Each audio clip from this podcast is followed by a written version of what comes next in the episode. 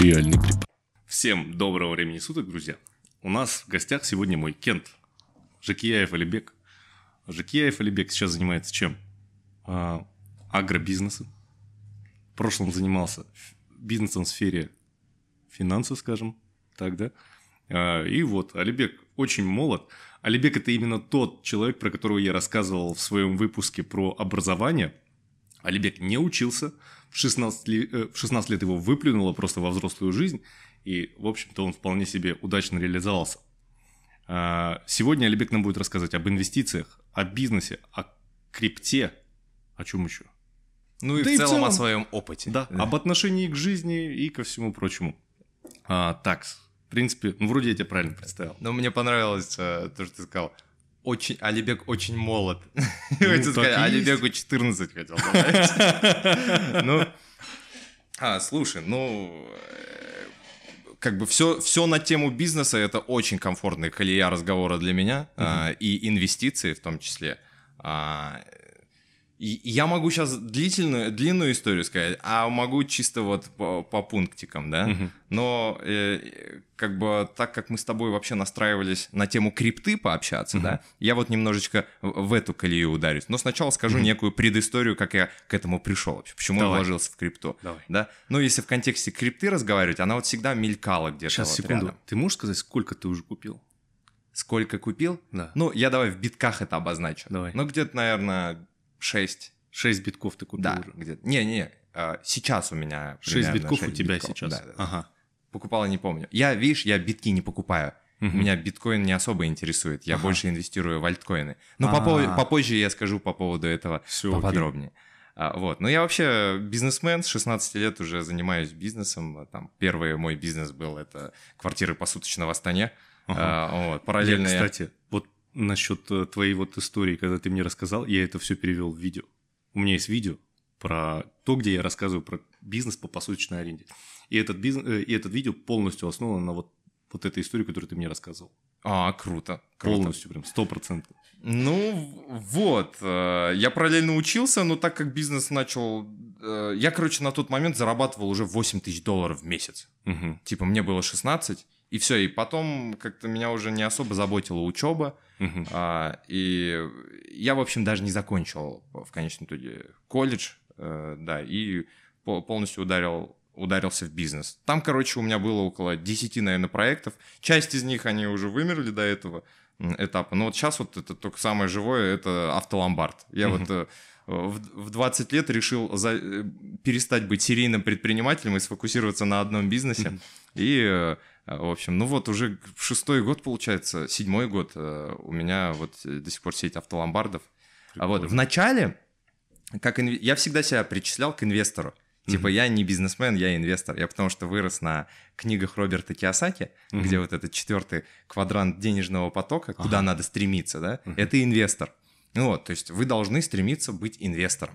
Мгм. А, вот. И я сам не любитель операционки, благо в моей команде всегда есть люди, которые а, могут сфокусироваться на одной задаче и как-то системы к, ней там подойти и операционку наладить. А, поэтому я больше энтузиаст такой, стратег, мне нравится начинать что-то. Я если загорюсь, я сразу начинаю действовать, Ага. а, без промедления.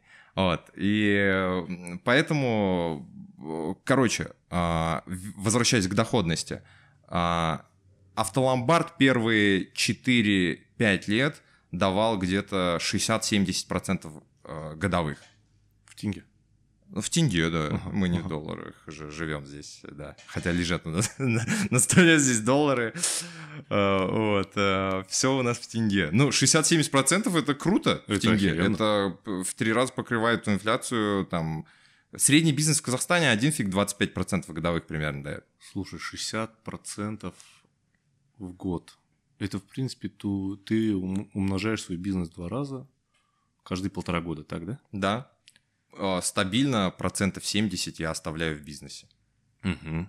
доходы. И вот так Охереть. там со, со 100 миллионов он вырос до 800 миллионов за 7 лет. Охеренно. Вот, короче, а, почему я в итоге начал а, отходить от этого дела? Мгм. Потому что мы два, ну, мы сейчас даже вот в бизнес-центре сидим, где мы арендовывали, по сути, офис у вас.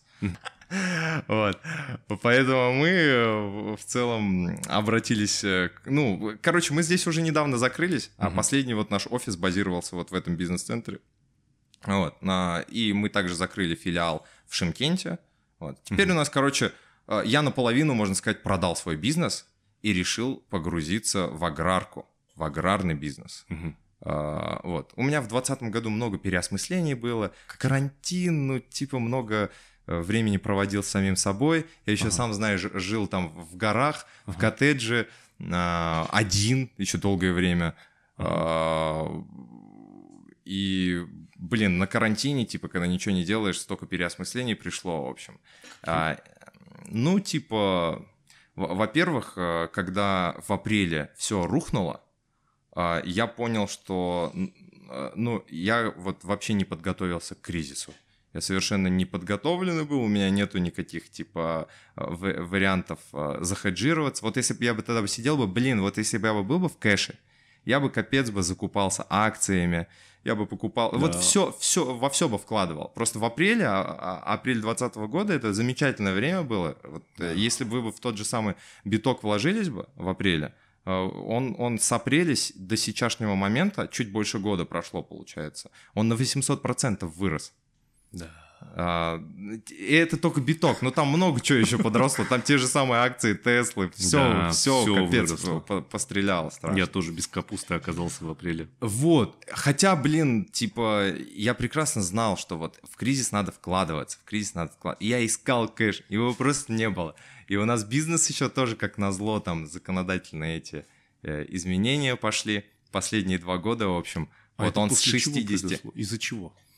Ну, Когда- это ре- когда государство начинает вмешиваться и регулировать что-то, она начинает ограничивать, там, а, документировать все. Мгм. Ну и в целом маржа бизнеса у нас упала в три раза. Короче, сейчас бизнес приносит 25% годовых.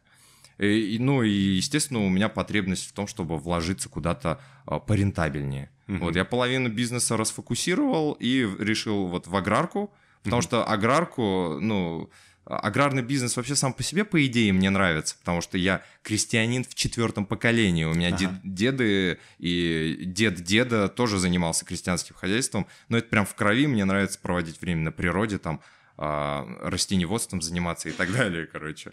А, Во-вторых, это действительно выгодно, мы экономику просчитали и так, и так. У нас сейчас рынок вообще недооценен. Вот эти вот фундаментальные а, продукты питания, а, а, как бы они сейчас а, подвергаются инфляции, они сейчас вот с начала года зерновые культуры выросли на 40% в. Казахстане.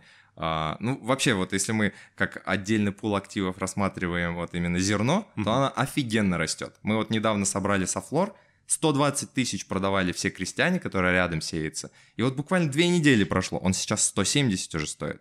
Ага. Я прогнозирую, что в ноябре софлор будет 250 стоить. Я в этом уверен. Потому что Это 250 чего? 250 тысяч тенге за, За тонну. тонну. Да, Ага. да, да. Вот. Ну, мы посеялись, мы вот софлор посеяли.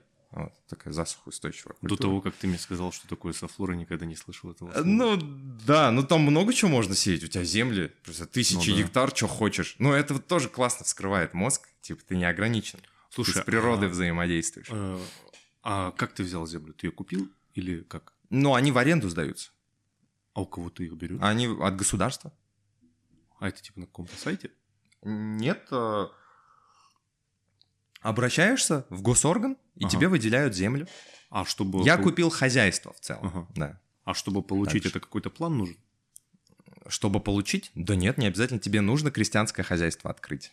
На себя взять землю, и все, и оно будет у тебя работать. Ну, типа, не, я имею в виду, ну, технически ты условно. Ну, как?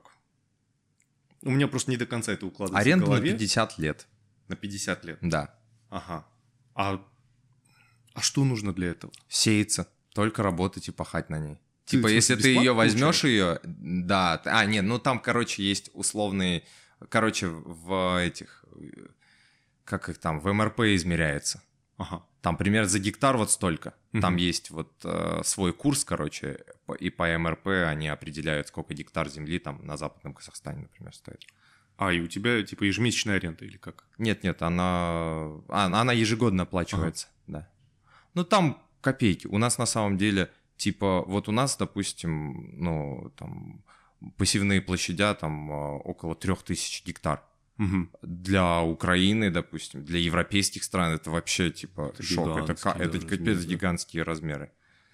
Ну вот, ну, мы, мы, у нас поэтому сейчас недооценен рынок, я поэтому говорю, здесь быть, про, здесь просто надо быть до 20, ну, до, до 30 года, по-хорошему. И любой бизнес, который вы откроете, и просто даже не будете масштабироваться, Мгм. а в том же виде будете дальше сеяться, ну, если вы там лям баксов вложили, ну, 10 миллионов долларов точно будет стоить ваш бизнес. Через 10 лет, да? Да, да, да. Я здесь как раз э, инвестиционно чисто ориентируюсь. Мгм. Я э, оттуда не планирую кэш выдергивать. Потому что это такой, такой бизнес, там деньги тяжело оттуда вытащить. Там всегда на что-то нужно.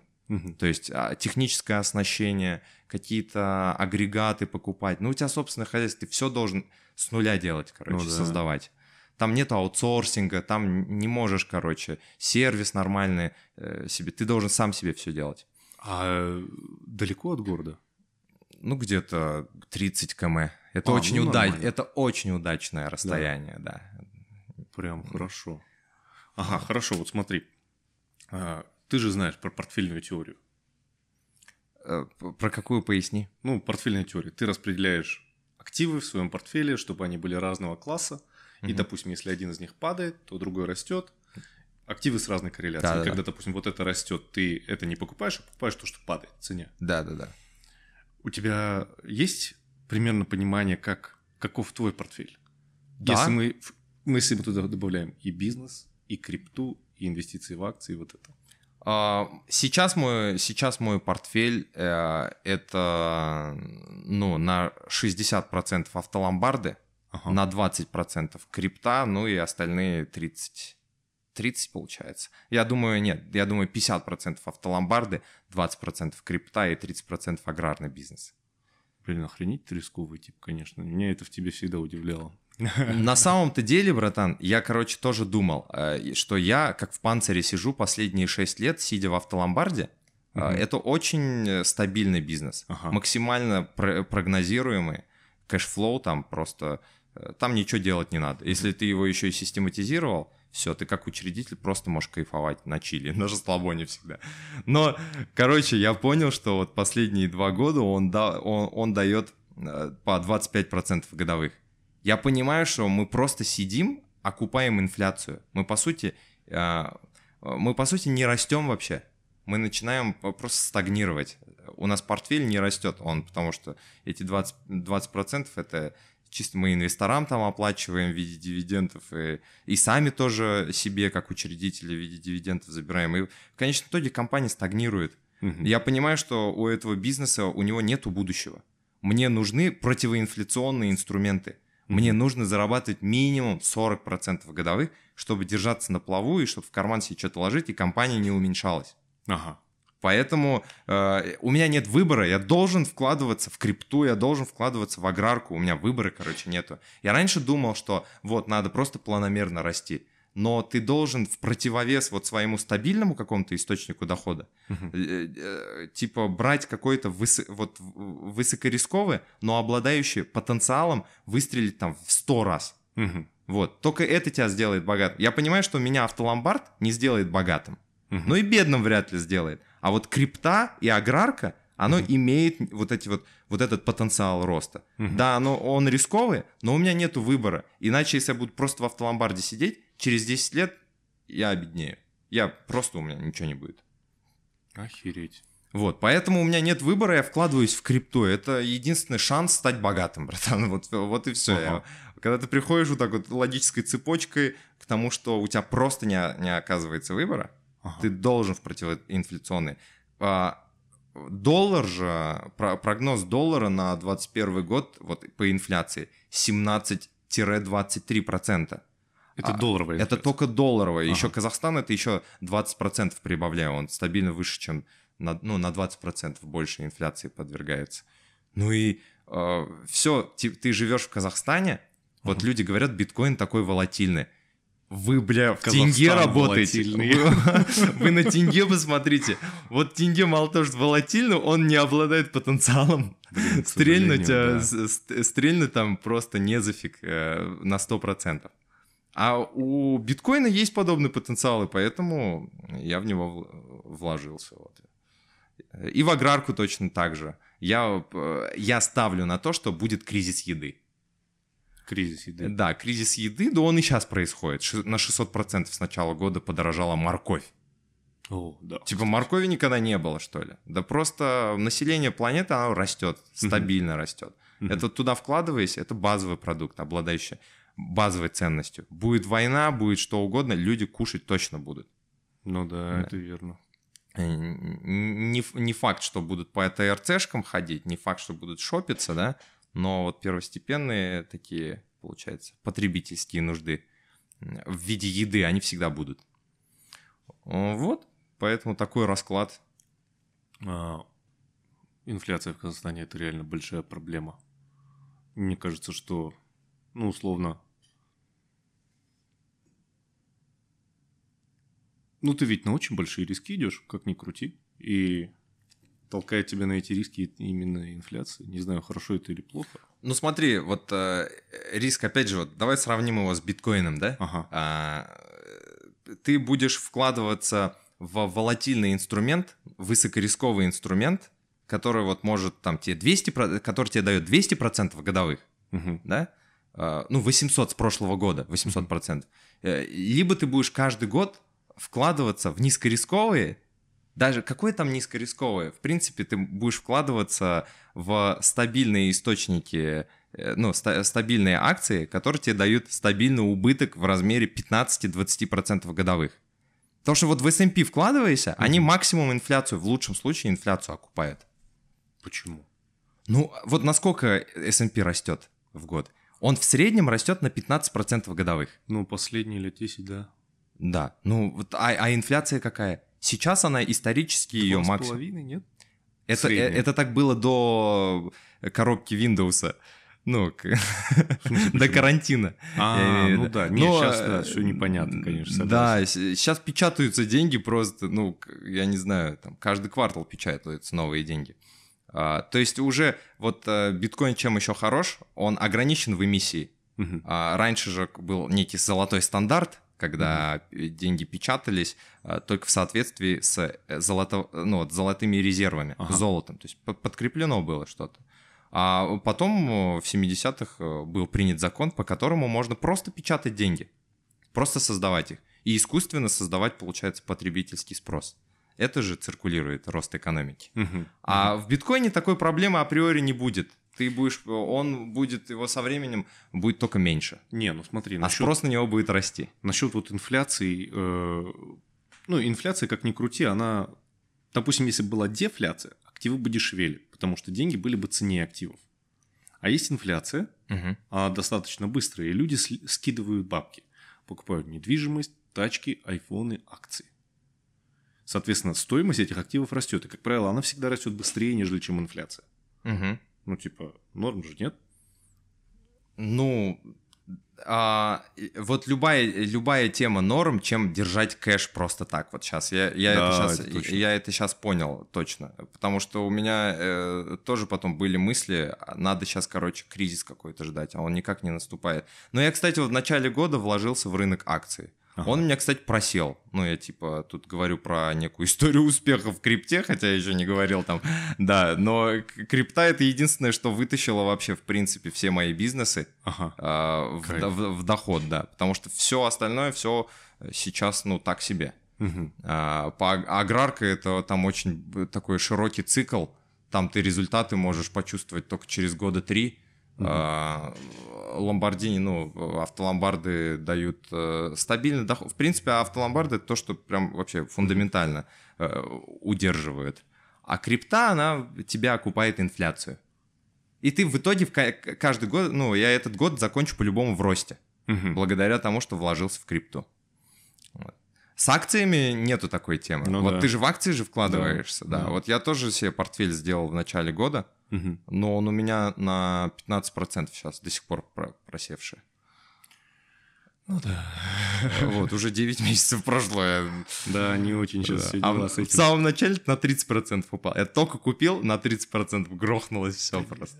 Ну вот, короче, такая история. Окей, а расскажи мне о своих потребительских привычках. Потому что... Почему мне это интересно? Потому что я помню, я как-то у тебя спрашивал про автоломбарды. И ты мне рассказывал о том, что на самом-то деле вот клиентами автоломбардов становятся далеко не те люди, которые приходят там, э, там 100 тысяч тенге, скажем, взять, при этом они закладывают свою ладу.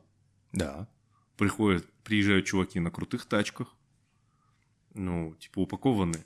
Ты Ну мне да. так рассказал. Почему это, блядь, зачем они это делают? А у нас нету до сих пор как бы портрета прям вот клиента, как он выглядит. Да? Ну, примерно это э, 38-летний э, мужчина, который состоит в браке, у которого, ну, такой кроссовер. Э, примерно э, 9-10 года.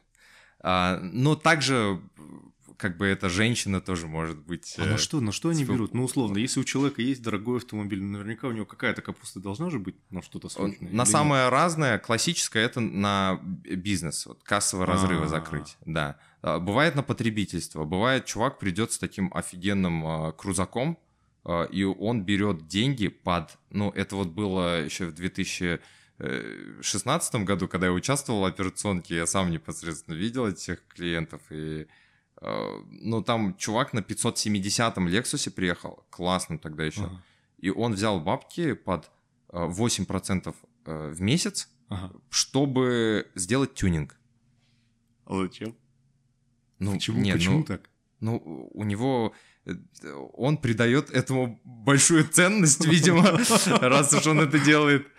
Вот. Но, естественно, мы не будем стоять его вразумлять. Но я Братан, просто стою... финансово неграмотно. Братан, ну я уже давно понял, и ты тоже, видимо, давно понял, раз уж на эту тему вот так восклицаешь, да, что в целом 95% людей, э, у них неверное представление вообще, как обращаться с деньгами. Э, Вот, и... Ты, блин, ты один из редких очень финансово грамотных людей, которых я знаю. Знаешь, как мне, вот когда я, я тебя узнал, как мне о тебе рассказал Нурканат. Он мне сказал, Даулет, говорит, я тебя познакомлю с Алибеком. Я говорю, окей, и чё?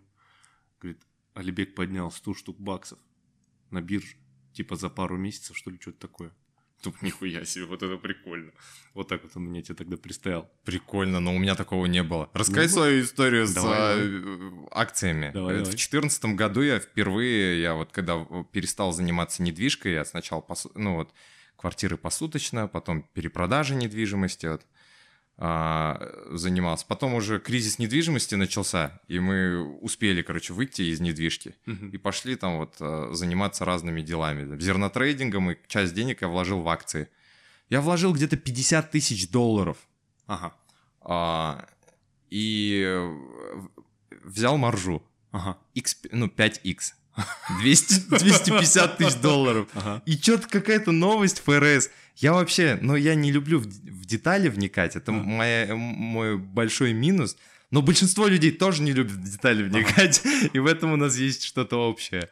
А, Я просто покупал а, акции, вот что вот пишут в новостях. О, покупайте вот это, вот это сейчас вырастет. И Я вот так вот сидел, покупал до отчетностей. И постоянно сидел, вот торговал с э, маржой X5. Ага. А, ну и в итоге что-то там какая-то ФРСовская новость вышла а, про ставку, а, в общем, базовую ставку подня- подни- подняли, что ли, или наоборот опустили. Короче, Ага. что-то такое, что ушатало рынок на минус 20%, и я еще сильнее просел. Слушай, минус Я- 20% это ты что, получается? Сколько ты потерял-то? Я почти все бабки там про поставил, но я, благо это не вышел, я тогда Мгм. в Европе отдыхал, я думаю, блин, вот это жопа. Ну ладно, приеду, разберусь. Пока приехал, там часть откупилась еще, короче. А, Но я все равно с убытком в 30 тысяч баксов вышла, двадцатку выдернул, и все, думаю, все, акции это не мое. У меня тогда, блин, я не знаю, э, нужна все-таки такая прям э, психика, прям стабильная психика, железобетонная. То есть, э, поэтому я понял, что это не мое, надо дальше заниматься бизнесом. Потом автоломбарды открыл.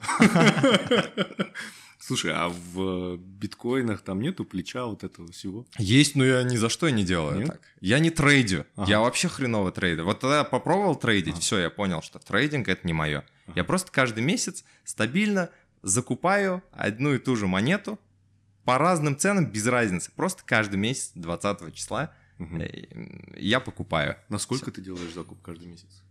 Ну, где-то на десятку. Десятку. Да. Круто. Круто. И покупаешь альткоины, ты сказал. А какие покупаешь? Альткоины, э, топ-20 альткоинов по Я капитализации. вообще не шарю. Вообще Ну, не топ-20 шарю. просто ты, Я ты знаю можешь ознакомиться. из альткоинов. Ну, вот Dogecoin, он в топ-10, в топ-20 тоже Ты есть. Dogecoin покупаешь? В том числе. У меня. Dogecoin есть, и Все с ним Dogecoin, абсолютно удачная сделка Да? была. Да. Я, видишь, я почему биток не покупаю конкретно? Мгм. Все зависит от него. Вот биток, если упал, то альткоины... Вот биток упал на 10%, альткоины упадут на 30%. Мгм. А, по- поэтому... А я уже заранее зашел же, я вот э, тебе по портфельной теории свою точку зрения сказал. Это, кстати, по Талебу, по той книге, которую ты сейчас читаешь, «Черный лебедь». Ага. А, Это называется стратегия штанги. Ага. Когда ты маневрируешь двумя крайностями. Ты, в общем, 80% денег вкладываешь в максимально стабильный портфель, который Мгм. предсказуемый, и 20% тебе не важно куда э, вкладываться.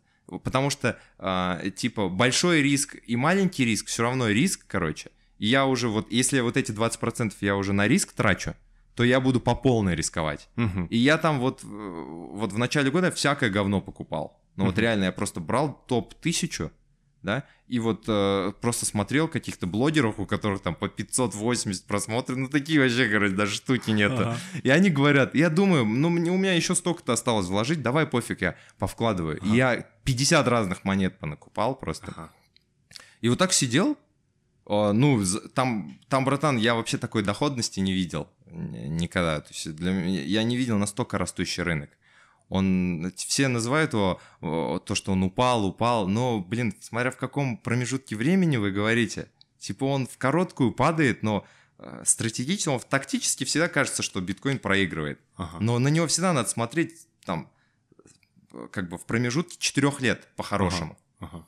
В чи- Вот смотри, если ты вложился, даже вот чисто э, ма- математически, исторически, если ты заш- заходишь в биткоин с настроем, с намерением просидеть в нем 4 года, то это беспроигрышная стратегия. Беспроигрышная и точка. Невозможно проиграть. Понимаешь? Если, в чет- э, если на 4 года зашел минимум. Ага, Окей, хорошо. По какой бы цене бы его не купил. Все, понял тебя. Ну, такова история. Как Мгм. вот. Я в свой портфель добавил, ну, я решил, 5% я выделю на крипту. Мгм. Из них 2,5 на биткоин, 2,5 на эфир. Я вот Мгм. так вот решил для себя. Но как бы и двигаться я не буду пока что. Я так себе думаю. Я зашел, э, купил биткоин сначала, а потом сижу и постоянно список смотрю э, этих а- альткоин, ну, альткоин Которые растут на 1000%. которые- Да, да, да. И вижу там вот эти вот 300%, короче. И, и сам потом контент в Ютубе тоже всплывает. Вот эта монета, что-то туда-сюда. Я начинаю в технологию углубляться. Потом начал лекции разные смотреть. Я понял, что, короче, это не просто какой-то, ну, типа актив. Не Ага. просто э, какая-то бумага. А это конкретные технологии, которые имеют фундаментальную ценность для человечества. Ага. Потом я еще начал книги читать. А Вот в прошлом году классная книга Кевина Келли «Неизбежно» называется.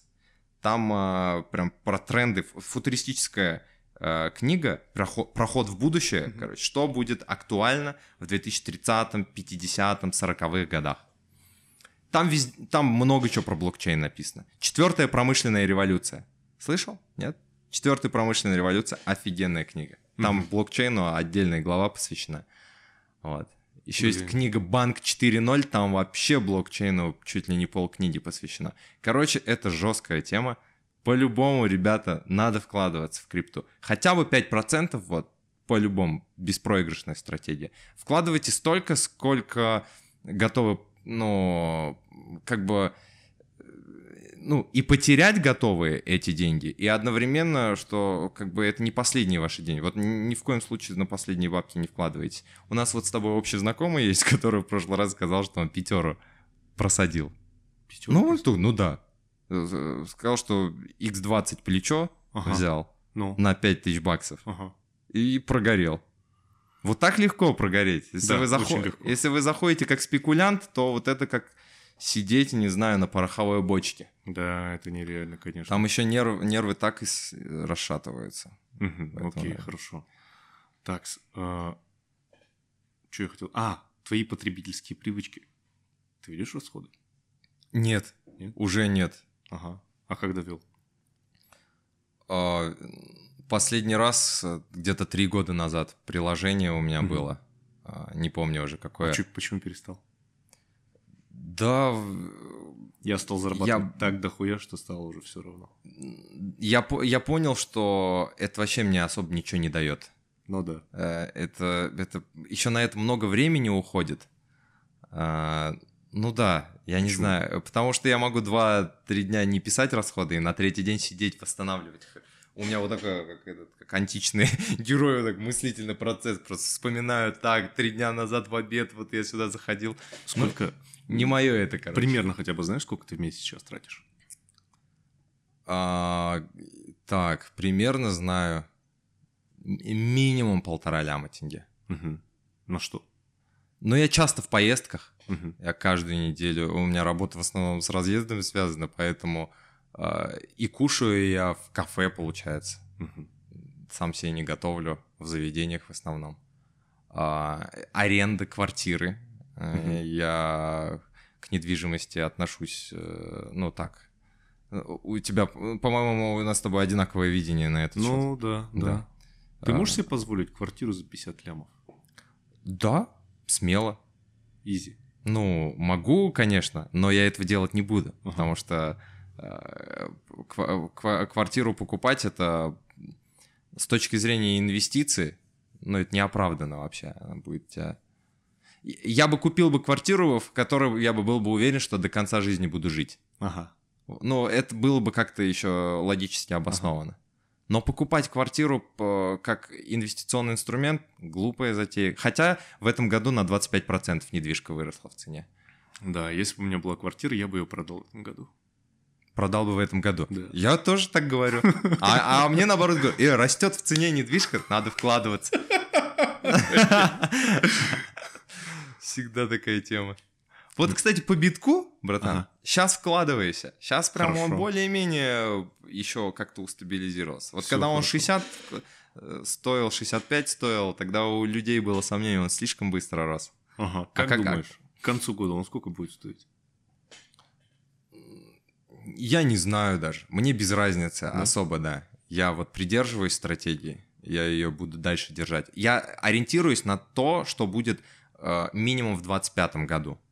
Вот этот четырехлетний цикл, там он минимум, ты уже будешь считать. а, я думаю, что не менее чем а, 10 ну, вот, иксов. X10, то есть Да, он да. сейчас условно стоит Тысяча тысячи, будет процентов. полляма баксов стоить. Да, да, да, я и твои портфель 6 хочу завести. биткоинов превратятся в 3 мульта баксов. Это прикольно. А, ну да. А, не, у тебя же не биткоины, у тебя альткоины, а биткоинов Да-да-да. нету вообще. Ну, там, там в Binance видел, наверное, там а, в, в целом все считается не в фиате, Ага. а в битках. Да? Ну, там также в фиате есть эквивалент, но он так маленьким шрифтом. А, а вообще ты свой портфель оцениваешь в битке. Ага. И когда у тебя по, твой портфель по отношению к битку растет, то у тебя больше битков становится. М, Вот. ну, Окей, понял, хорошо. Так, блин, ну... Мне очень сыкотно, если честно, вот за биток в плане... Ну, я всего на 5% закупаюсь, поэтому это, конечно, нивелирует все мои страхи и переживания на этот счет. У тебя 20% это, ну, блин, до хера. А для этого, братан, нужно в целом а, как бы больше поизучать. Да? технологию, да. Потому что сомнение, оно как раз возникает из-за неуверенности. Да. А уверенность обретается с, большим, ну, с большей информацией, знаниями. Чем больше информации и знаний, тем меньше будет сомнений. Чем, чем меньше будет сомнений, тем дольше ты будешь в битке. Чем дольше ты будешь в битке, тем стопроцентно ты выиграешь. Ага, окей, все, я тебя Вот. понял. Проигрывают хомячки, которые залетают на росте, а, а потом, когда начинается плохая новость, их сразу встряхивают. И там, там вот легко же все. Там вот один кит, он э, фиксирует прибыль, Ага. и он сразу начинает падать биток, может Ага. на 20% упасть. И, и он вот на этом падении, они еще эхо создают, эхо, вол- такую волну создают эти хомячки. Они еще ниже рынок тянут. И этот, и этот же кит, который зафиксировал прибыль, обратно вот просто вот так вот Да. закупается, забирает все. И так сбривает хомячков. Да, я именно так это и видел. А Хомячки, блин, хомячки всегда, конечно, проигрывают. В жопе хомячки всегда остаются. Что есть, то есть. Так, наша аудитория – это в основном люди до 34 лет. Так. Что бы ты им хотел посоветовать, чтобы они к хорошим каким-то результатам инвестиционным пришли? Вот всей вот этой аудитории, условно, от 18 до 35. Ну, все зависит от цели, конечно, но раз уж они на твоем канале находятся, это люди более-менее заботящиеся о своем будущем. Угу. Кстати, я вас поздравляю, примерно в генофонд 10% человечества относится к вам. 90% особо не думают о завтрашнем дне. Блин, а, ну, почему? А? Почему? Почему? Что, серьезно, что ли? Да мне кажется, в целом э, большинство людей достаточно инертные и вообще так посредственно смотрят на мир. Но угу. не как бы... А, в целом, ну, такая картина, вот так вот дано все. Э, как бы многие люди приходят к чему-то и вот приходят к каким-то определенным изменениям в жизни, вот э, вследствие боли, вот когда их заставят что-то, какие-то обстоятельства, поменять модель поведения, жизни, уклад, там, работу сменить или еще что-то. Вот пока их не вынудишь, прям буквально физически, они готовы вот страдать а, вот. А те люди, которые, ну, как бы э, осознанно могут вот э, во благо там вот будущего будущего успеха потенциального, изменения, да, собственного, какие-то изменения произвести, ага. некий прорыв в своей жизни, да, такой волевой. А, но это мало в целом, мне кажется, людей э, на подобное способны. А, вот я сейчас говорю не то, что про это можно разговаривать, про это много кто разговаривает, а по факту а, как бы кто на практике это применяет, мало. Вот, но таким людям я бы посоветовал бы в целом а, ставить, э, ставить цели и просто двигаться к этим целям. Я не знаю, братанов, здесь, если мы сейчас уходим в колею э, экзистенциального какого-то философствия, я на эту тему много чего могу сказать. Э, ну, если вопрос будет конкретный. Ага, вот. окей. Ну, не, ладно, хорошо, тогда давай не. Скажи мне про образование. Так. Вот, я рассказывал. Угу. Я вот всегда... Э, я и студентам, кстати, про тебя рассказывал. Я студентам постоянно задавал вопрос, нахера вы учитесь? Большинство, конечно, ну, не могут либо ответить, либо говорят, ну, условно, родители заставили. Ну да, да. Почему тебя родители не заставили? А, ну, меня родители, меня родители в целом не заставляли. И э, у меня родители достаточно так. А э, меня... А, у меня мама, она просто вот шикарно меня воспитывала с точки зрения вот мужчину нужно вот так вот воспитывать, как меня воспитывала моя мама. Ага. А, то есть и я еще первый, а, получается, парень на районе и ребенок в семье. и поэтому она, а, она так вот, я, получается, родился, потом дальше братишка пошел, и мне так мало времени уделялось. А, и в целом я как-то вот э, сам двигался, что-то делал. Я уже там во втором классе, а, у нее магазин был, я, получается, брал всякие э, фишки, там, брелки, лазеры, вот такие вот всякую дичь. Э, и уцененный товар у нее – покупал и продавал во втором классе своим одноклассникам из параллельного класса а, и, и так далее. Вот на этом я начал первые деньги делать, уже хаслить начал в, тако, в таком возрасте. И мама всегда это поощряла. Класс. Она всегда это поощряла. Типа, молодец, и она сама подстегивала меня. Она там в 10 лет, в 12 лет мне читала книги вслух. Я не любитель читать. Она мне вот как аудиокниги я люблю. Вот. У меня мама была аудиокнигой моей с 10 до 14 лет. Она мне всех прочитала. Бода Шефера, Роберта Киосаки, а, всех, Дональда Трампа. Вот. Поэтому у меня такое э, примерно было воспитание. И что я хотел сказать? Офигенную одну мысль. А, вот. И то, что к школе... Меня мама всегда а, ну, говорила, не относись слишком серьезно к школе. Ага. Это вредная, типа, при, привычка. Не надо слишком серьезно относиться. Ну, ты вообще зомби потом станешь. Типа, тебя в, школе, ну, в, в школе реально же вы только посмотрите, там какая-то вот неведомая сила. Я вот а, я только вот, когда бросил школу, тогда вот начинал реально чувствовать, что я как будто из матрицы вышел. Ты же каждый день просыпаешься, и какая-то неведомая сила тебя тянет в школу. Ты вообще не поймешь, какое бы ни было настроение, у тебя априори нету выбора не идти. Это же дурка полная. Ты не должен, ты, ну, никто тебя физически не может заставить в школу идти. Угу. Когда я это понял в 14 лет, Ну, вот мне мама говорит, а что ты третий день уже там в школу не идешь? Да иди давай, иди. Ну, и у нас такая с ней немножко перепал. Я говорю, не хочу идти, не сегодня. Я Вов тогда катал, у меня капец рейд там, не сегодня. Э, и она капец на меня, типа, э, так э, отругала, в общем, иди в школу. И я пошел в школу, просидел на занятиях, я реально понял, что я не могу здесь, мне надо что-то делать, я не могу в этом вообще учебном заведении. Я вообще, в принципе, как в тюрьме как будто нахожусь. У меня такой депрессняк был одно время – из-за этого. Потом, веч... ну, типа, я вечером прохожу, при... прихожу домой, лежу в кровати, короче, не могу уснуть просто. И я, и знаешь, какое у меня осенение просто приходит? Это инсайт, который на, на всю жизнь. Никто физически меня заставить в школу идти не сможет. Вот именно физически. Врубаешься? Но. И это капец для меня инсайт был. Я на следующий день, ну, типа, мама мне мозги делает, делает, делает. Я просто понимаю, что, ну, она же меня не вытолкнет, я уже здоровый. Ага. Она же меня не вытолкнет же. Нет, и все. Типа, я, ну, потом я просто прогуливал школу как только мог. Я ага. не, не, не любил я, короче, вот это вот всю движуху.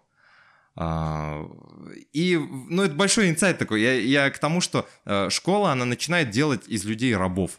Ага. А, э, она нужна, опять же, вот высшее учебное заведение, школа, она нужна для прям спецов, которые вот хотят посвятить жизнь, чтобы вот быть доктором, там, лечить кого-то. Здесь точно надо уметь, типа, не об... ну, э, это я сейчас обращаюсь к тем, кто, не знаю, вот хочет э, бизнесменом стать или ну, тем. Вот даже политикам хотите стать, не обязательно вам уч- учиться в школе. Вот где-то процентов, на самом деле, 90 профессий не требуют э, и вот э, того, чтобы вы учились вы получали диплом там высшего, заведения, высшего учебного заведения.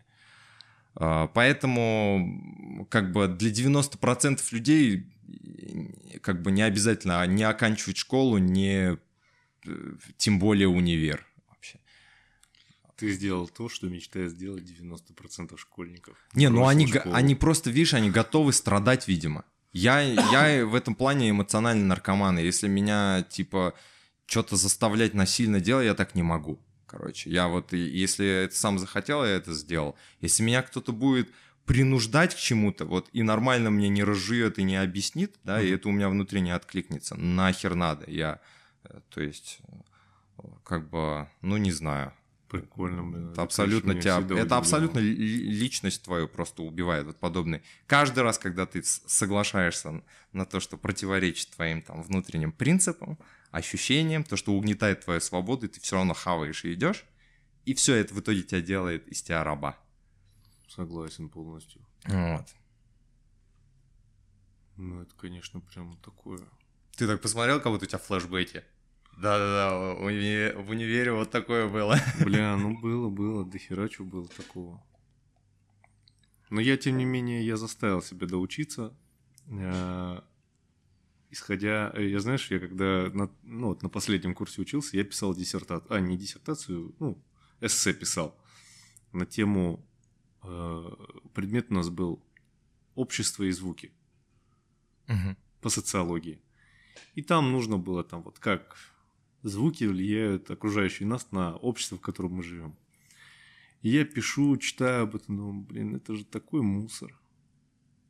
И я заставляю себя это писать, там, типа, уже часов в 5 утра я своему бате звоню. Говорю, бать, короче, такое эссе, говорю, не хочу. Ну, не хочу писать, это дерьмо какое-то. Нахер это никому не нужен просто. Никто это эссе не прочитает, говорю, а я сейчас сижу и потею в него. Говорю, зачем? Он говорит, не зачем, это нахер не нужно делать. Я такой, а у меня челюсть, короче, до пола, думаю, слушай, как так? Ты же мне все время говорил, надо учиться, надо вот это вот делать это конец уже третьего курса, уже почти закончился. Он говорит, нет, говорит, я врал. Я такой, блин, ну капец. Жестко прям да, вообще. Да, мне было одновременно... А зачем врал, ты спросил? Ну, надо, говорит, надо закончить учебу, просто закончи ее, забей, и все, иди своей жизнью занимайся. Говорит, просто, говорит, надо. Да, я удивляюсь. Я вот мы только что до подкаста я тебе говорил про это интервью Мартинштерна Гордона, которое недавно вышло. А, я, короче, врубаюсь, насколько а, Моргенштерн, он насколько он верит в свой внутренний голос. А, вот у нас чаще всего противо, ну, вот, противоречия жизненные возникают из-за того, что вот у тебя внутри какое-то желание идет, некое намерение, ты там формируешь там э, какую-то мечту э, у себя в голове, сформировал ее, да, а потом поделился с окружающими, и начинается сомнение, то есть мнение окружающих, угу. сомнение. Угу. Э, и оно начинает подавлять твой э, внутренний голос. И там каждый раз вот возникает вот эта вот борьба внутреннего голоса с сомнениями, ага. Э, в которые э, выигрывает сомнение. Но ага. вот у Моргенштерна наоборот. Он, то есть, что ему в голову... Вот, вот чувак, он не сказать, что умный. Что ему в голову придет, вот любую херню говорит. Но, но он настолько верит в то, что он говорит, то есть он настолько поверил вот этот внутренний голос, что как бы он до неприличия просто уверен в том, что он говорит, и его невозможно переубедить. Вот такие люди. Ну, то есть для этого нужно э, как бы некая храбрость, да, и, да. и безрассудство. А, а, а люди это наоборот. Вот э, когда человек говорит, вот это я не буду делать или это не буду делать, они это воспринимают как некий инфантилизм. Нет, это может, вот одно и то же действие может по-разному э, как бы интерпретироваться. Да, это точно. Э, то есть, э, когда ты э, намеренно подавляешь вообще внутренние какие-то позывы, да, животные, ага. э, потому что у тебя есть внутренние принципы, это хорошо. Ну а когда ты подавляешь их из-за того, что тебе сказали, так не, не стоит делать. Ну ты внутри понимаешь, что типа я знаю, как правильно на самом-то деле но ты вот, получается, сомнению своего папы поверил больше, чем внутреннему голосу. И поэтому вот это противоречие. И такие моменты, они, э, конечно, такой некий экзистенциальный кризис э, как бы пробуждают. Блин, я думаю сейчас о своих детях. Ну вот, у меня когда дочка бастует, я ее вообще не пресекаю. Наоборот, порой даже поощряю вот ее бастование, когда она там бастует. Я не хочу жрать. Или я не хочу спать. Я такой, ну, в принципе, ладно, ничего страшного. Думаю, это прикольно. Ну, это выльется в нечто хорошее, потому что удобный ребенок это э, в том числе удобный взрослый. И а удобный взрослый это вот опять-таки э, образцовый раб. Что-то я вот хотел спросить насчет а, а, насчет ребенка. Ты же молодой папа, у тебя уже да, две, две дочки. Да, да. Да, две дочки. А, что ты вообще вот посоветуешь, ну вот мне? Вот смотри, у меня как бы, мне 26 лет, но мы с тобой uh-huh. почти ровесники, ты uh-huh. чуть старше.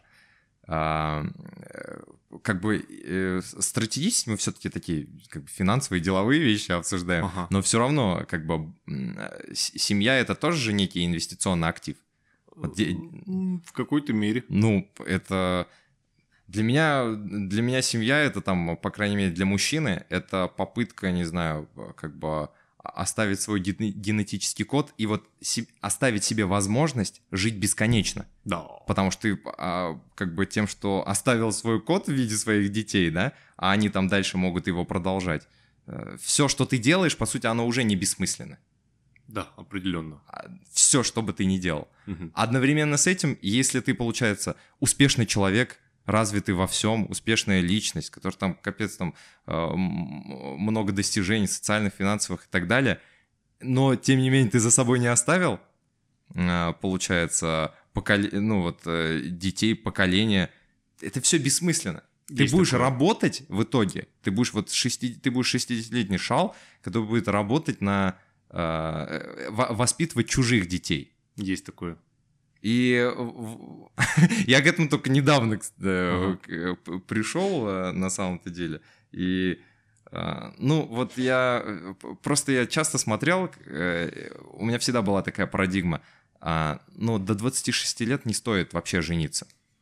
Же, как правило, любой брак, он просто обречен, даже статистически, он да, обречен да. на неудачу.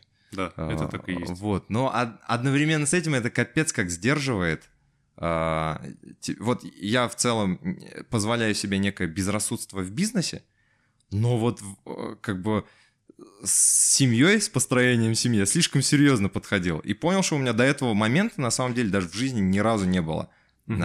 варианта. Ага. То есть я даже не создавал прецедентов, где возможно было какое-то развитие до семьи. Ага. Просто закрыл этот опыт полностью. И сейчас понял, что, блин, дети — это капец фундамент, по идее. Если, нет, если не будет детей у мужчины, Мгм. то все, все бессмысленно.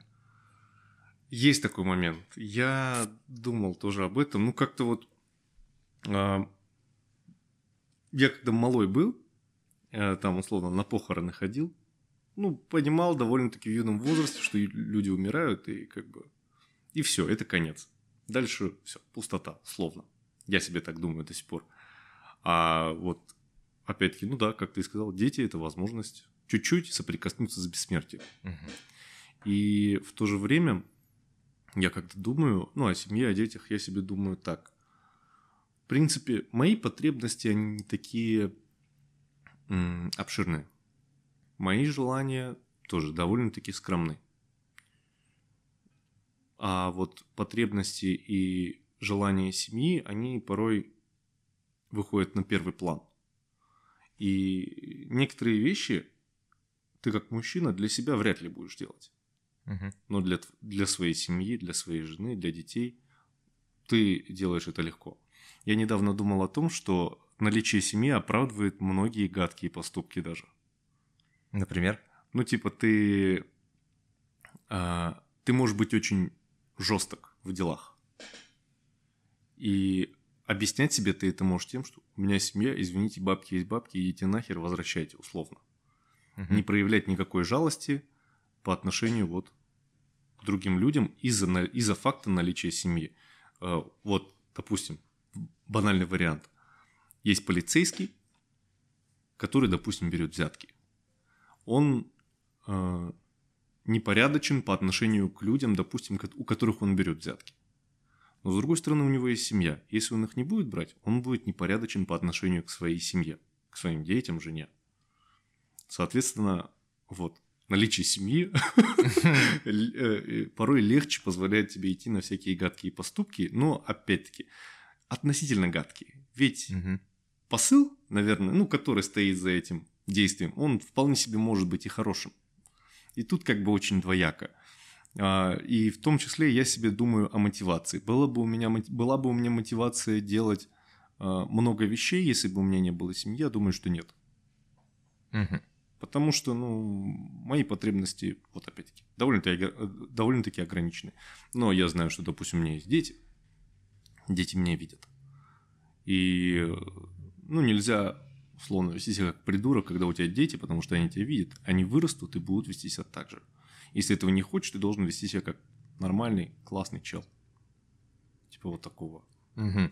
А, я с тобой абсолютно согласен в этом плане, но мне кажется, вот по наблюдениям за, за тобою, а, у тебя а, у тебя очень хорошая жена.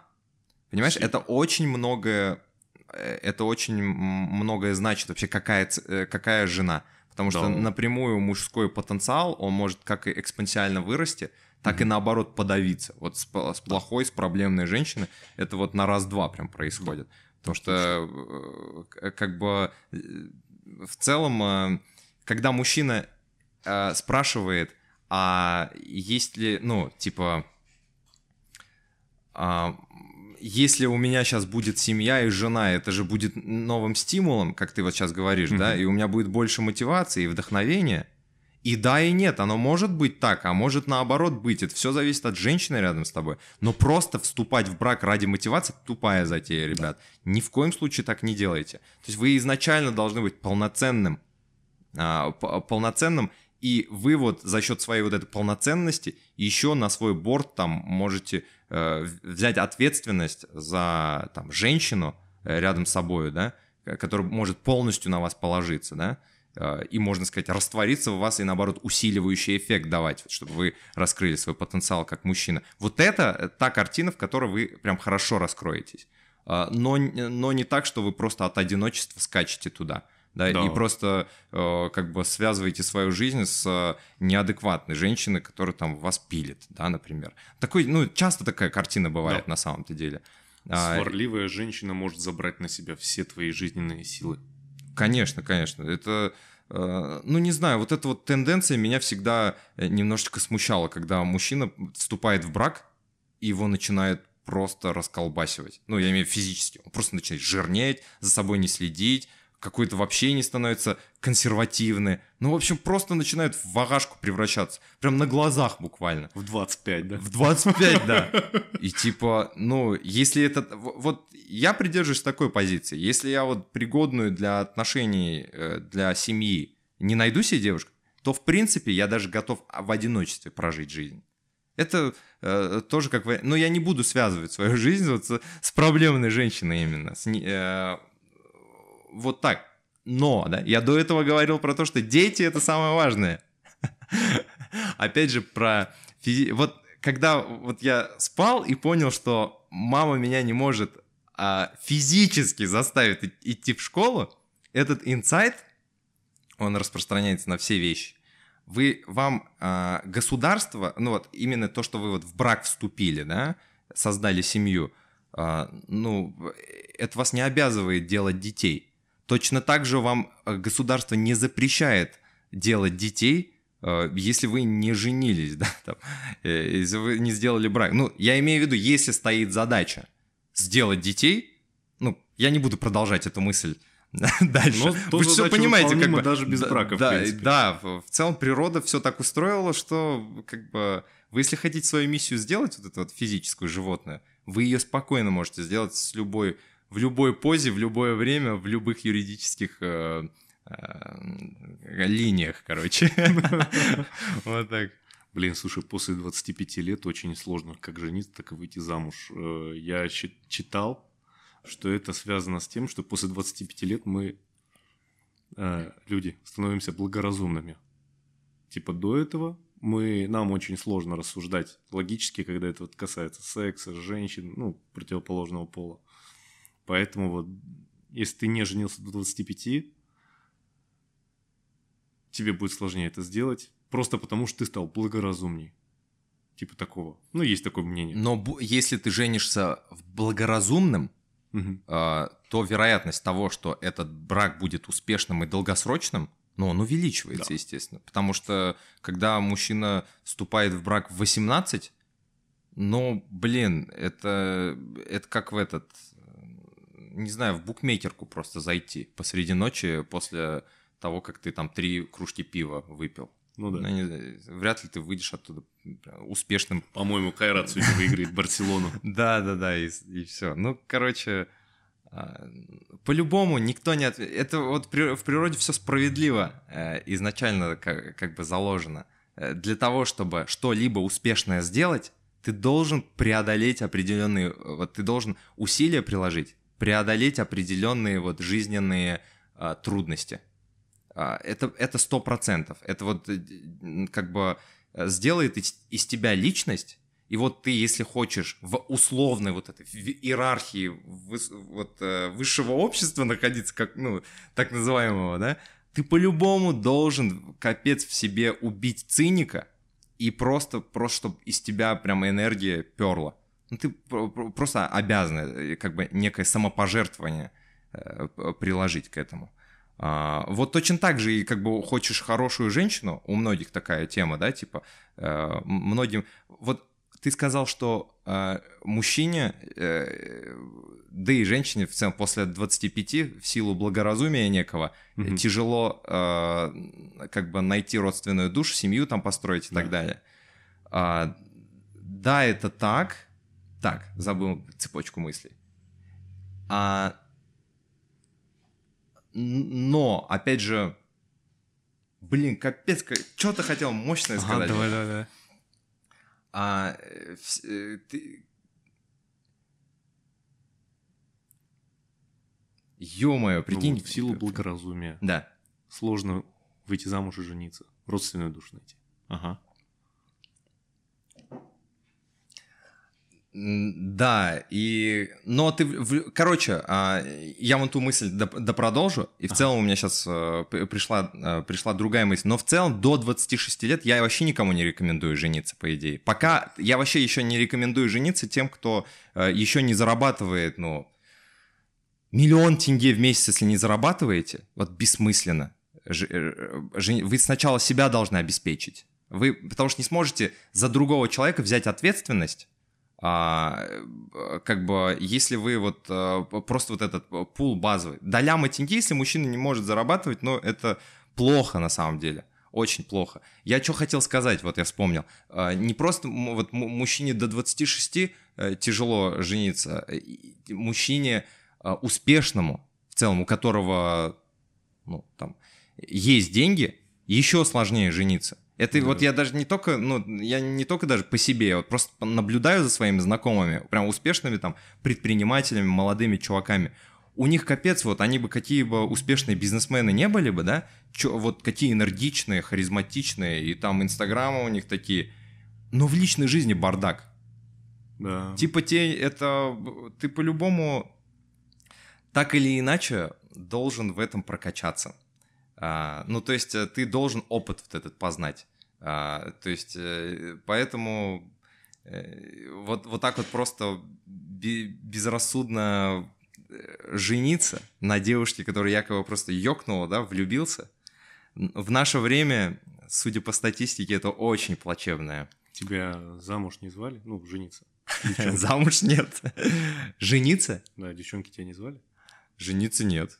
Слушай, ну это по идее логично, условно. Среди девчонок, если ты красивая девчонка, ну, при возможности тебе могут сделать предложение просто так.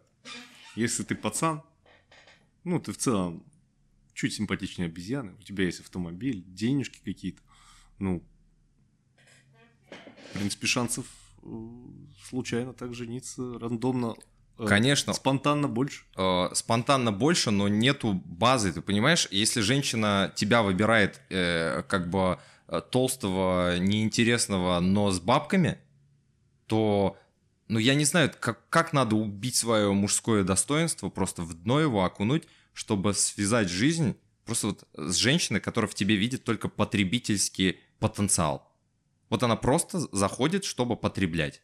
Ну, вот ты сейчас это, э, как бы озвучил, у него есть машина, это самое, он мне может это дать. Ага. То есть она изначально заходит не какую-то крепкую мужскую Э, мужское плечо, да, ага. вот, а не как бы не с позиции построить семью, вырастить детей, а вот ее именно тачка, ну я вот не понимаю Удовлетворить просто. базовые потребности. Удовлетворить да? базовые потребности, да. То есть э, как бы просто похавать эмоции. Как правило, таким девушкам, ну, вот просто хочется... Им скучно, короче быстро получить. И, и они, да, хотят просто свои потребительские какие-то нужды закрыть. Но потом через время начинаются там разговоры, а, что ой, я остыл, нам надо сделать паузу, нам надо разъехаться, я поехал к маме, я там этот, что-то не то. Ну, да, короче, да. просто когда вот этой базы нету, ага. когда она реально, э, то есть э, э, женщина в тебе не видит мужчину, да, угу. вот это не первично. Ага. Когда просто мужчина начинает на первом свидании дарить цветы, я вот не понимаю подобный движ. Зачем? Ну, типа, она же ничего тебе не сделала. Потому что настоящий человек, вот мы с тобой как друзья, да, угу. как бы потенциал нашего дружеского общения зависит от того, от того, какую пользу мы друг другу принесем.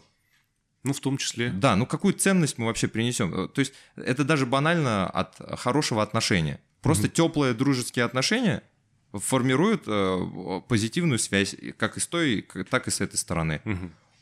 Но мужчины не так подходят к общению с девушками.